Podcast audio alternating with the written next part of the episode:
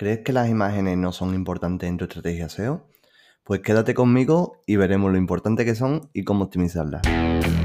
Bienvenidos a Posicionate con Daniel Bocardo, el espacio dedicado al SEO, el marketing y los negocios online. Quédate conmigo y escalemos juntos a lo más alto.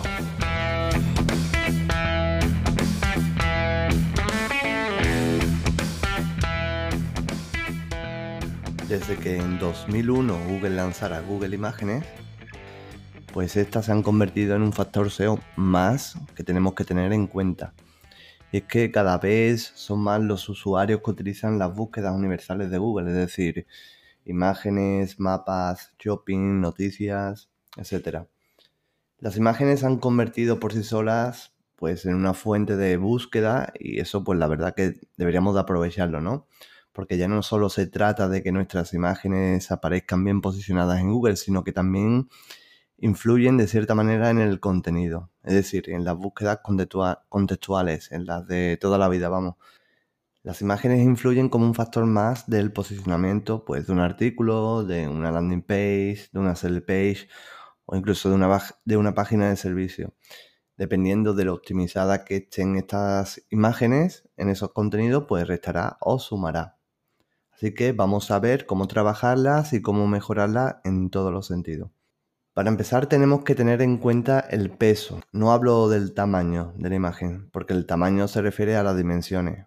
Por ejemplo, 180 píxeles por 150 píxeles. Ese es el tamaño. No, yo me refiero a lo que pesa, cuánto espacio ocupa la imagen en el disco duro del servidor. Una imagen pesada tarda más en ser, en ser procesada y por lo tanto en cargar en la web, como es natural. Así que tienes que asegurarte de que las imágenes que utilizas pues no pasen de 100 kilobytes. Mientras menos mejor, ¿no? Pero tenemos que tener una premisa que no pasen de 100 kilobytes. Si es así, es decir, si pasan de 100, de 100 kilobytes, pues hay que intentar reducir su peso, ya sea a través de herramientas como Trini PNG, Photoshop, Illustrator o bien generando bien la imagen como tal, ¿no? Cuando se capta o cuando te la baja. Por otro lado, tienes que pensar bien el nombre que le vas a dar a la imagen como tal, es decir, el nombre de archivo. Siempre cuando... Siempre, como en todos los elementos que puedes optimizar de una imagen, tienes que utilizar la palabra clave principal que representa esa imagen, ¿no?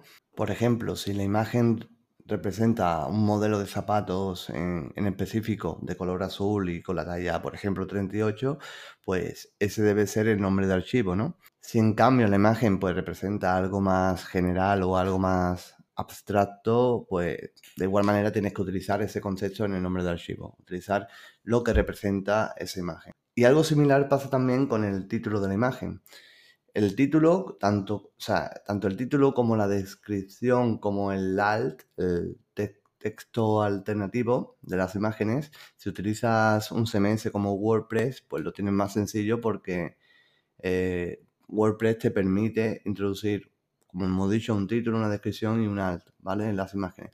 Si no lo utilizas, pues puedes, eh, no te queda otra que meter la, la, etiqueta, el atributo title, ¿vale? Dentro de la etiqueta HTML IMG.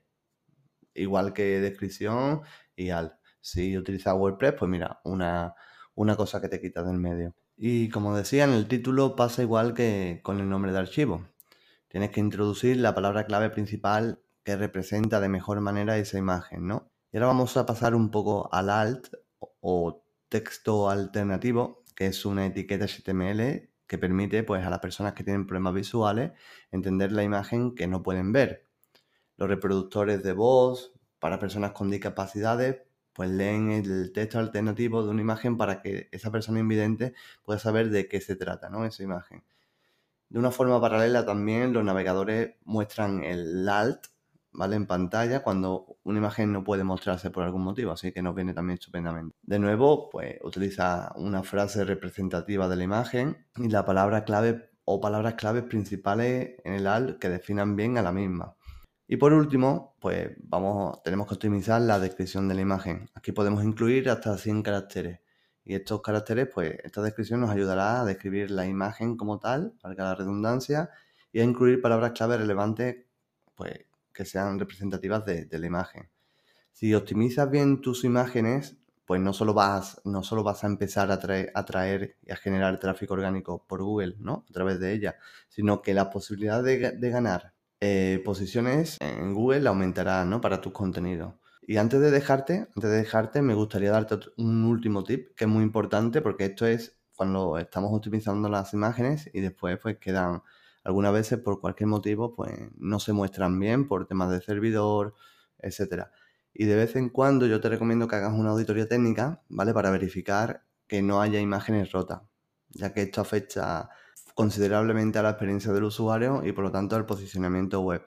Si encuentras alguna imagen rota, pues sustituyela o elimínala inmediatamente para, que no haya este tipo de, errores, ¿no? Y ahora me gustaría preguntarte, ¿tú optimizas tus imágenes? Eh, si no es así, coméntame por qué. Si es así, coméntalo también. Y si te ha gustado, pues me encantaría que le dieras me gusta y que lo compartiera. Y nada más, nos oímos en el próximo episodio. Y hasta aquí el episodio de hoy, pero recuerda que acabas de dar un paso más para posicionar tu negocio. Si quieres trabajar conmigo o saber más sobre mí, puedes visitar mi web en www.danielbocardo.com.